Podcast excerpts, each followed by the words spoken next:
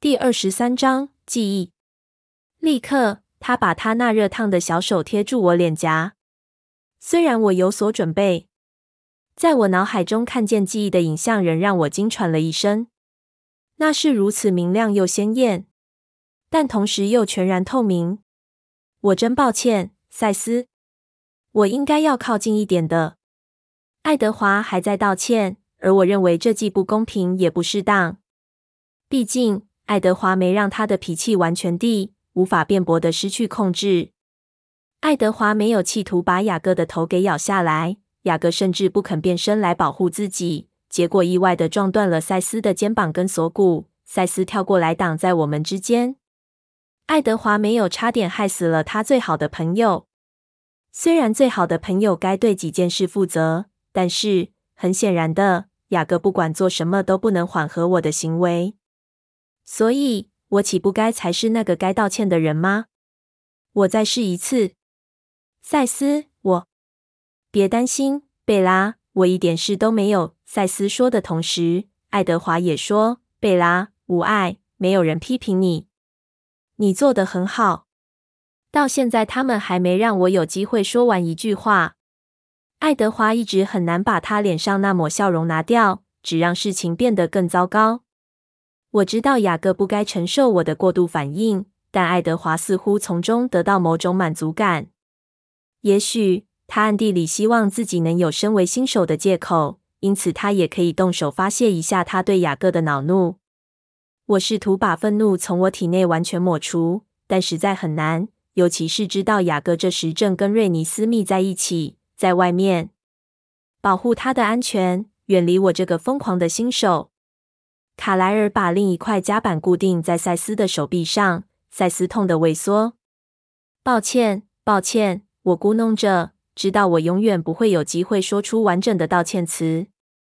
别大惊小怪，贝拉，赛斯说，用他没受伤的那只手拍拍我膝盖，同时爱德华在我另一边揉揉我的手臂。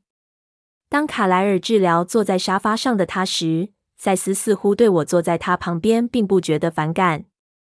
半小时后，我就会恢复正常了。他继续说，仍然拍着我的膝盖，仿佛没察觉到他冰冷与坚硬的质地。任何人都会这么做的。发生在小个和尼斯。他讲到一半，马上住嘴，迅速换了个话题。我是说，至少你没有咬我什么的，要不那就真的惨了。我把脸埋在双手中，对那想法忍不住打颤。那真的太有可能了，它可以发生的很容易。狼人对吸血鬼毒液的反应跟人类不一样，他们到现在才告诉我，那是会毒死他们的。我是个坏人，你当然不是。我应该要。爱德华开始说：“别说了。”我叹气：“我不要他把这事怪到自己头上，就像他过去总是把每件事揽到自己身上一样。幸运的是，尼斯瑞尼斯密没有毒液。”赛斯在尴尬的片刻寂静后说：“因为他一直不断咬小个。”我的手垂下来。他真这么做？是啊。无论何时，只要他和罗斯喂他喂得不够快，他就咬下去。罗斯觉得那实在很滑稽。我瞪着他，十分震惊，并且还有罪恶感，因为我得承认，这消息以一种任性的方式稍微取悦了我。当然。我早已知道瑞尼斯密没有毒液，我是他第一个咬的人。我没说出这项观察，我假装眼前这些让我把过去都忘记了。好了，赛斯，卡莱尔直起身子说，并从我们身边退开。我想我只能做到这样，试着别动好几哦几小时。我想，卡莱尔轻笑道：“我真希望对人类的治疗也能这么立即见效。”让人高兴。他把手放在赛斯的黑发上片刻。别乱动，他吩咐，然后就消失到楼上去了。我听见他办公室的门关上。我想知道他们是不是已经把我曾带在里面的证据都移除了。我大概可以设法坐着不动一会儿。赛斯同意说。不过卡莱尔早走了。接着他打了个大大的呵欠，很小心的，确定不会动到自己的肩膀。赛斯往后把他的头靠向沙发背，并闭上眼睛。片刻之后，他的嘴松开，睡着了。我对着他平静的脸皱了另一分钟的眉头，就像雅各，赛斯似乎也有随时睡着的本事。知道我可能有一阵子无法道歉了，我起身，这动作没让沙发有一丁点的震动。每一样身体、体能的事都好简单，但其余的……爱德华跟着我走到后窗前，并牵起我的手。莉亚在河边踱步，不时停下来看着这大屋。很容易就看得出来，她什么时候是在看她弟弟，什么时候是在看我。她焦急的扫视跟想杀人的扫视交替着。我可以听见雅各和罗斯利在前门阶梯那儿。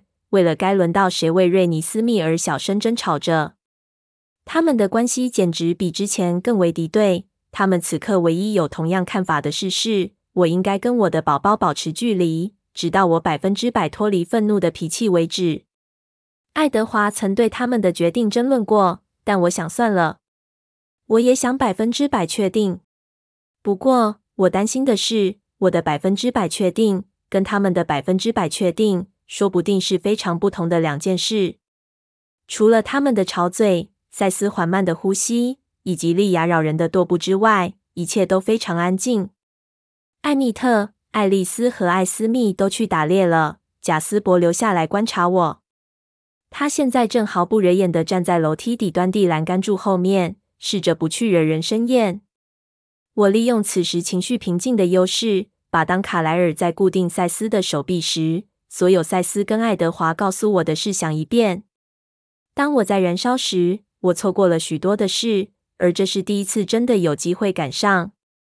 最主要的事件是，跟山姆的狼群的抗争不和结束了。这是为什么其他人觉得安全，只要他们高兴，都可以随时来去。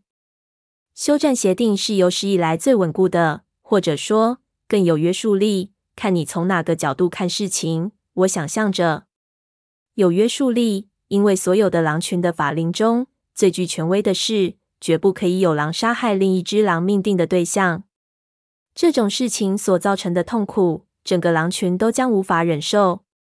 这样的过失，无论是故意的还是意外，是不能被原谅的。涉及此事，狼会互相拼命到死为止，没有别的路走。赛斯告诉我，很久以前曾经发生过这种事，但纯为意外。绝对没有哪匹狼会故意用这种方法来摧毁自己的兄弟。因为雅各如今对瑞尼斯密的感觉，所以他是碰不得的。我试着把精神集中在这项事实所带来的安慰，而非懊恼，但那实在不容易。我的脑海有足够的空间，同时感受到这两种强烈的情绪。还有，山姆也不能对我的转变发怒，因为雅各身为合法的狼族首领，允许了这件事。这在当我想要对雅各发火时，令我一次又一次痛苦地明白，我欠他何其多。为了要控制我的情绪，我故意改变思绪的方向。我思考着另一个有趣的现象：虽然分开的两个狼群彼此间的沉寂仍然持续着，雅各和山姆却发现狼族首领可以在狼行中彼此对话。但跟之前不一样，他们无法像以前没分开时那样听见每一个思绪。赛斯说：“现在的情况比较像说出声音。山姆只能听见雅各愿意分享出来的，反之亦然。他们也发现他们能隔着远距离沟通。现在他们又肯跟彼此说话了。他们一直没发现这点，直到雅各单枪匹马，不顾赛斯跟莉亚的反对，去跟山姆解释瑞尼斯密的事。那是他在看见瑞尼斯密第一眼后，唯一一次离开他。”一旦山姆了解到每件事是如何彻底改变了，他跟雅各一起回来与卡莱尔商谈。他们用人形与卡莱尔交谈。爱德华拒绝离开我身边去做翻译，于是协议被更新了。然而，双方之间那种友善的感觉，可能永远也不会一样了。解决了一大麻烦，但还有别的。虽然不像实际上有一个愤怒的狼群那般危险，但在我看却更要紧。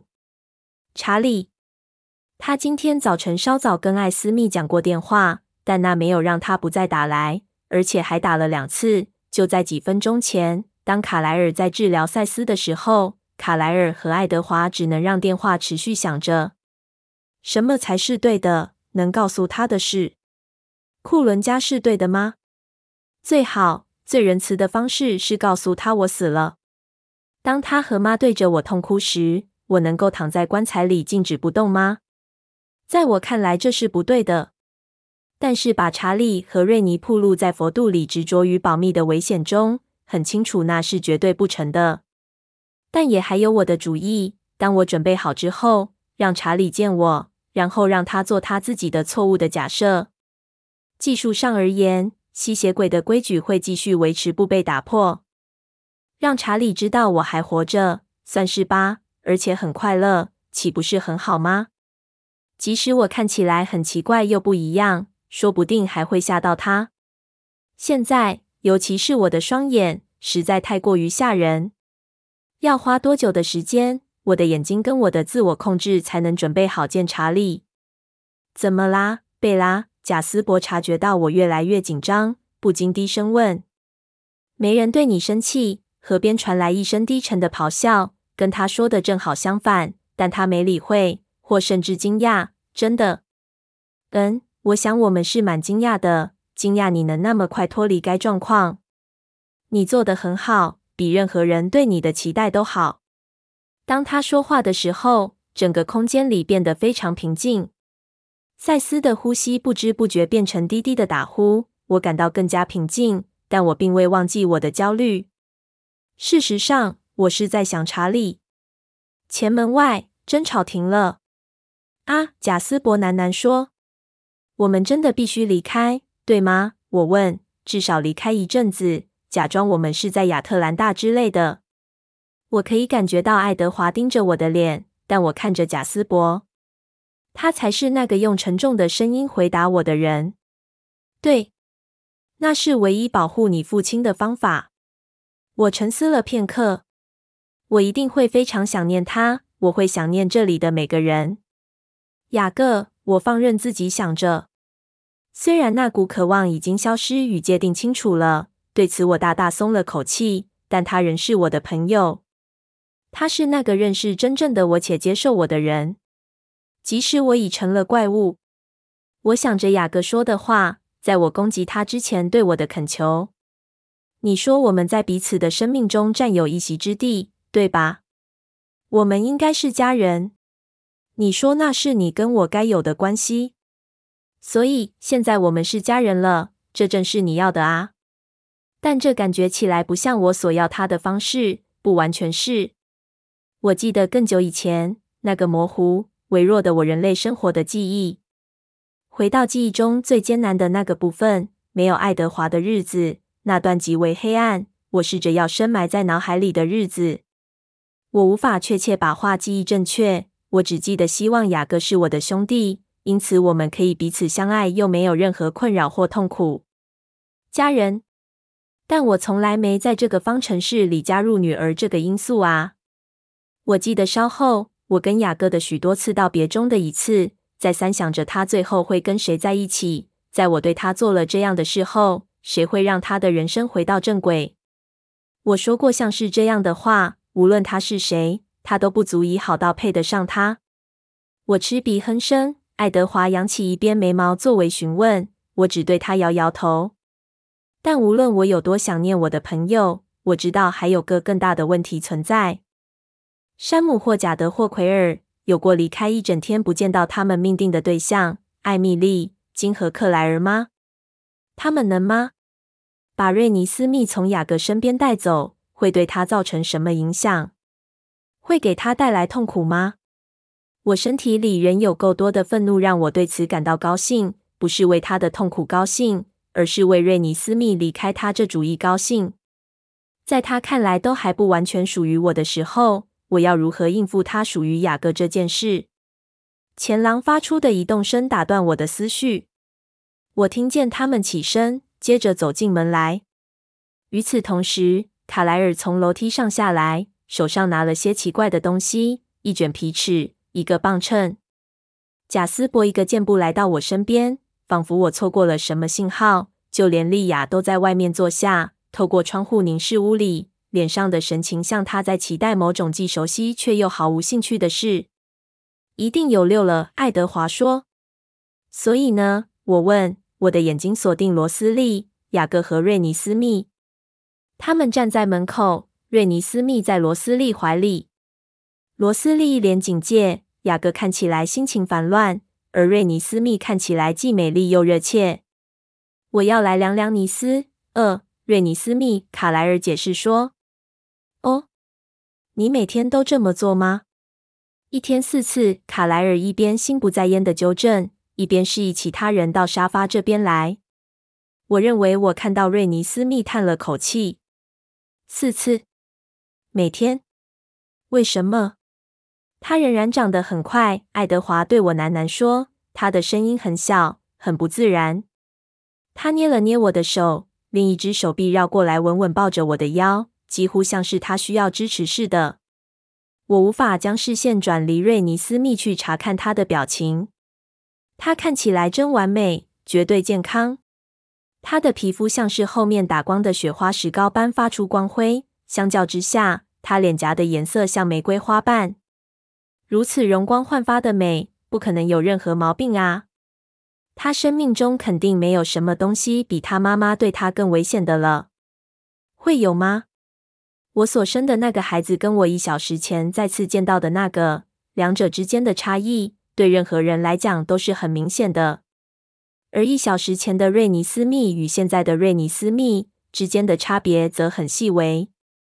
人类的眼睛永远无法察觉，但差别是在的。他的身体稍微长了一点，苗条了一点点。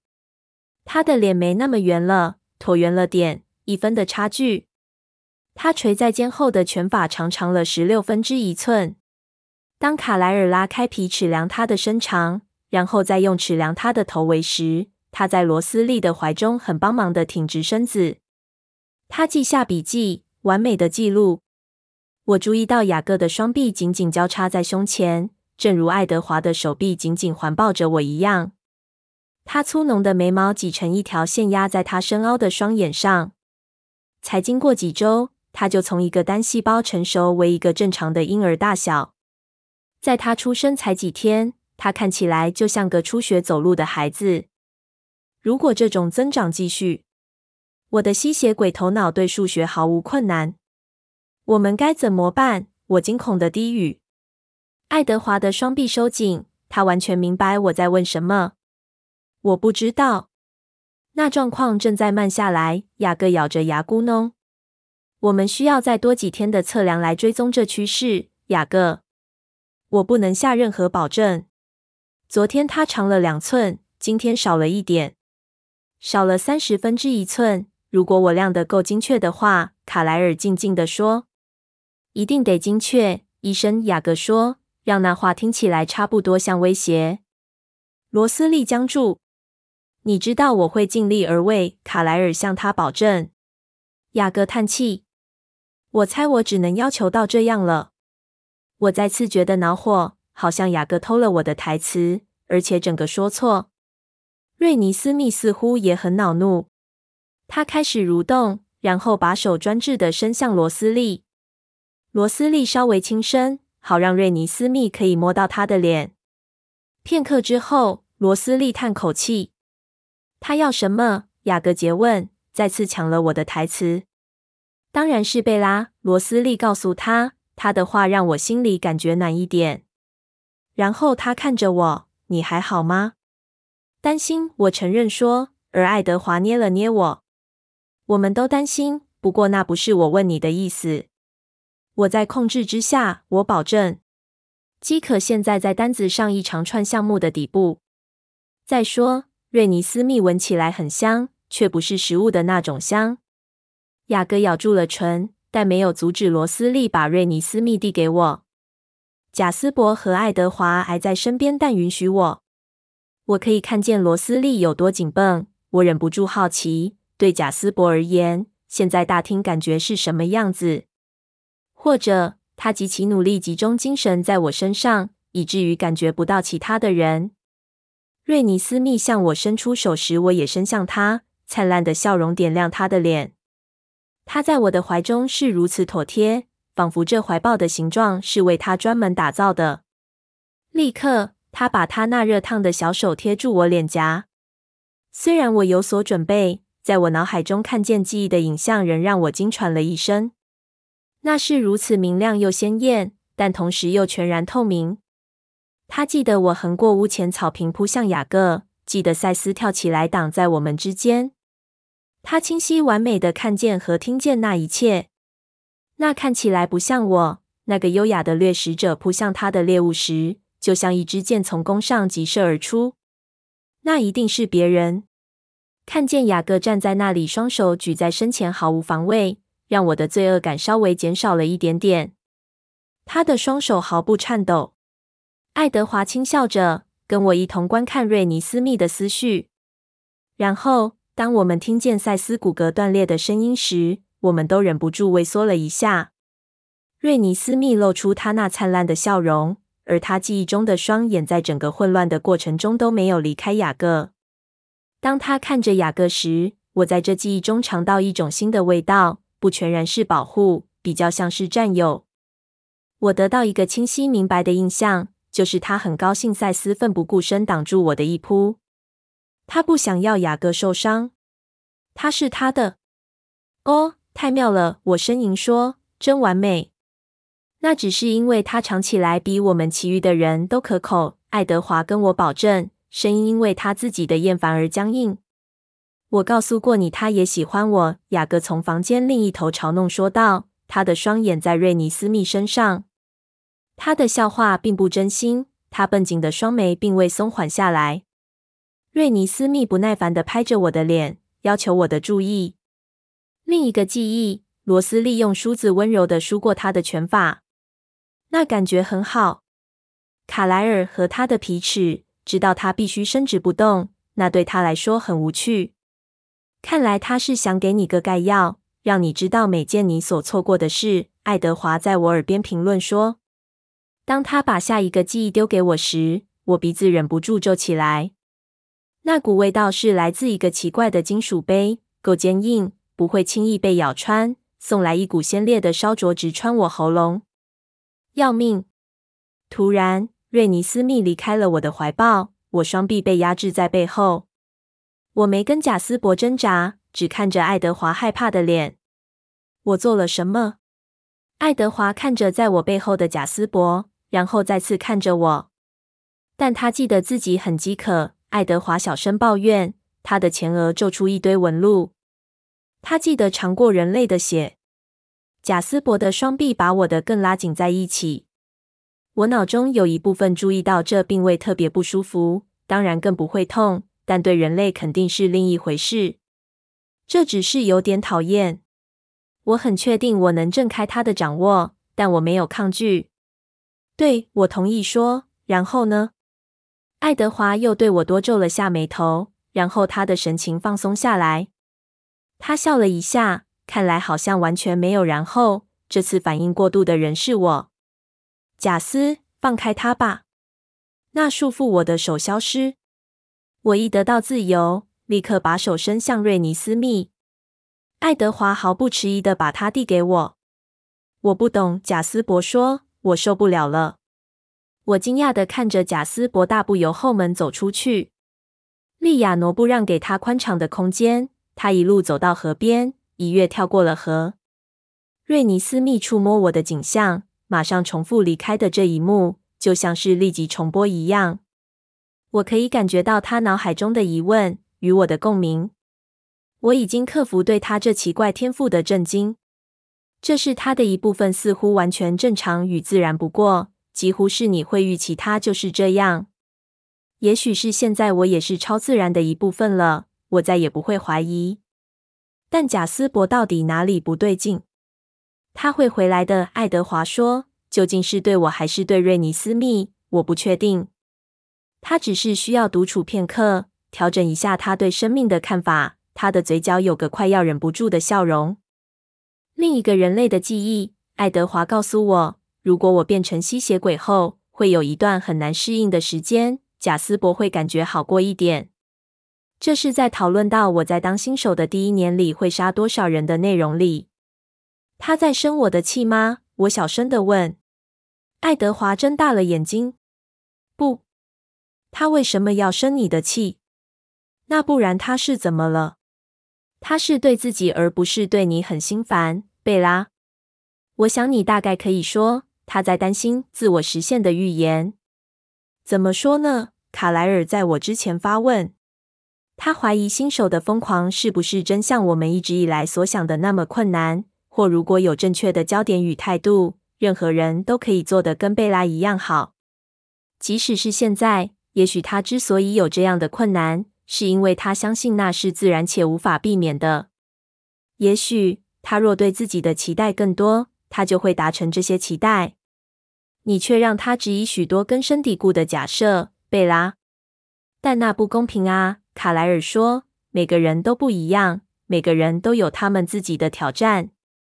也许贝拉所做的远超过了自然，也许这可以说是他的天赋。”我惊讶的呆住了。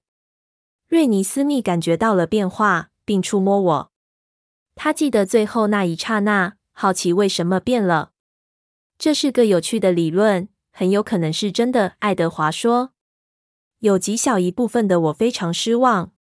什么？没有魔法般的视觉，没有令人畏惧的攻击能力，比如哦，从我眼睛射出闪电之类的。完全没有有注意或很酷的东西。”接着。我明白过来那话可能有的含义。我的超能力只是独特的自我控制。首先，我至少有了一项天赋。我有可能什么都没有。但不仅如此，如果爱德华是对的，那么我能直接跳过我最害怕的那个部分。如果我不需要当个新手呢？至少不是在当个疯狂杀人机器这个层面。要是我从第一天开始就与库伦家很合呢？要是我们不必在我成长的第一年跑去躲在什么偏远地区呢？要是我像卡莱尔一样，永远不会杀害任何一个人呢？要是我能马上就做个好吸血鬼呢？我可以见查理。当现实层面过滤掉了希望，我立刻叹了口气。我还不能马上见查理，这眼睛、声音和完美的脸孔。我能对他说什么？甚至我要怎么开始？我偷偷的高兴自己有些借口可以把事情延后一阵子。虽然我很想找个办法让查理留在我生命中，我对我们的第一次碰面却十分恐惧。想到看见他的眼睛因看见我的新面孔、新皮肤而突出，知道他被吓坏了，胡思乱想他脑子里会产生什么黑暗的解释。我胆小到想等上一年。等我的眼睛变色。我过去以为，当我变得强壮不可摧毁时，我会什么都不怕。你曾见过等同于自我控制的才能吗？爱德华问卡莱尔：“你认为那真的是一种天赋，还是那只是他事前有所准备的结果？”卡莱尔耸耸肩：“这有点类似西欧班向来所能做的，只不过他不称他为天赋。”西欧班？你在爱尔兰家族的朋友？罗斯利问：“我没看出他能做什么特别的事，我以为是马基有那类的才能。”对，西欧班也这么想，但他能够决定他的目标，然后几乎是用意志使他们实现。他认为那是因为有好的计划，但我始终怀疑不仅止于此。譬如，他把玛姬囊括进家族。利安的地域性很强，但西欧班希望这事能成功，而他就成功了。爱德华、卡莱尔和罗斯利边继续讨论边找椅子坐好。雅各保护性的坐在赛斯旁边，看起来很无聊。从他下垂的眼皮，我很确定他很快就会睡着了。我听着，但注意力被分成两半。瑞尼斯密还在告诉我他的一天。我站在窗边抱着他。当我们凝视着彼此的双眼时，我的手臂自然而然地摇着他。我了解其他人没有理由坐下，因为我觉得站着舒服极了。舒服的程度就像躺在床上伸懒腰一样。我知道自己能像这样站着站一个礼拜不动，并且在第七天结束时感觉跟一开始站时一样放松。他们一定是因为习惯而坐下。要是有个人站了几小时却连把重量换只脚支撑都没有的话，人类一定会注意到。即使是现在。我看见罗斯利用手指顺了下他的头发，而卡莱尔翘起脚来。用一些小动作来让自己不要静止不动，太像吸血鬼。我必须注意他们都做些什么，并开始练习才好。我把全身重量挪到左脚，这感觉起来有点蠢。也许他们只是想给我点时间跟我的宝宝相处，只要安全，多久都行。瑞尼斯密告诉我那天每一分钟所发生的事，而我从他那小故事的进程中得到的感觉是，他要我知道他的一点一滴，正如我所想要的一样。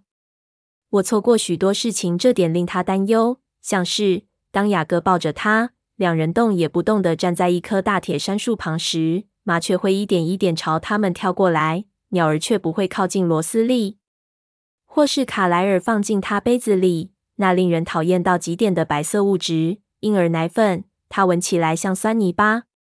或者爱德华对他轻哼的歌，那歌是如此完美。瑞尼斯密为我播放了两次。我很惊讶自己在那记忆的背景里百分之百静止不动，但看起来憔悴不已。我打了个寒战，记得从我自己的角度看那段时间的感觉。那可怕极了的烈火，几乎过了一小时之后。其他人还深深沉浸在他们的讨论中。赛斯和雅各在沙发上一致的打呼。瑞尼斯密的记忆故事开始慢下来，他们的边缘开始有点模糊，然后在到达结论之前突然变得模糊失焦。我在惊慌中正要打断爱德华，他有哪里不对了吗？却看见他眼皮眨动并闭上。他打了个呵欠，圆嘟嘟的粉红嘴唇张开成个 O 型。而他的眼睛再没张开。随着进入梦乡，他的手从我脸上滑落。他眼皮的后方是日出前天空薄云的浅紫色。在很小心、不惊扰到他的情况下，我举起他的手贴住我的肌肤，好奇的把他的手摆着不动。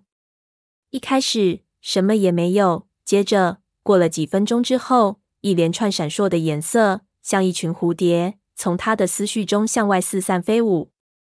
我入迷地看着他的梦，没有任何道理可言，只是颜色、形状与脸孔。我非常高兴看见自己的脸，很丑的人类的脸与光辉的不朽的脸，经常出现在他没有意识的思绪中。头一次，我明白了爱德华怎么能一个接一个无聊的夜晚观看我睡觉，只为了听我说梦话。我可以永远看着瑞尼斯密做梦。爱德华改变的声调抓住了我的注意力。他说：“终于。”然后转头盯着窗外。外面是深沉的夜色，但我可以看得跟之前一样远。没有东西能借由黑暗隐藏，每样东西只是换了颜色。人在怒目而视的利亚起身，在爱丽丝出现于河对岸时溜进树丛里。爱丽丝抓着根树枝，像个荡高空秋千的高手般前后摆荡，脚尖碰到手。然后将她的身体优雅地抛射过河。艾斯密用的是传统的跳跃，艾米特则直接冲进河里，激起的水花带到喷溅到后窗上来。令我惊讶的是，贾斯伯紧随在后，他有效率地跳跃在他人之后，看来似乎很保守，甚至很不起眼。爱丽丝脸上大大的、熟悉的笑容以一种隐约、奇怪的方式展现。大家突然都针对我而来。艾斯密很甜美，艾米特很兴奋，罗斯利有一点莫测高深，卡莱尔一脸宠爱纵容，爱德华则充满期待。爱丽丝领先其他人跳进屋里，她的手伸在前面，热切几乎在她周身散发出可见的光辉。他手上是把每天常见的黄铜钥匙，上头绑了条超大的粉红色丝带。他把钥匙对我递来，我立刻用右手抱紧瑞尼斯密。好让左手空出来。爱丽丝把钥匙放进我手中。生日快乐！她尖叫着说。我翻了个白眼。没有人在出生那天开始算生日的。我提醒她。你的第一个生日是要出生满一年才算的，爱丽丝。她的笑容转为洋洋自得。我们不是在庆祝你的吸血鬼生日，那还不到。今天是九月十三号，贝拉。十九岁生日快乐！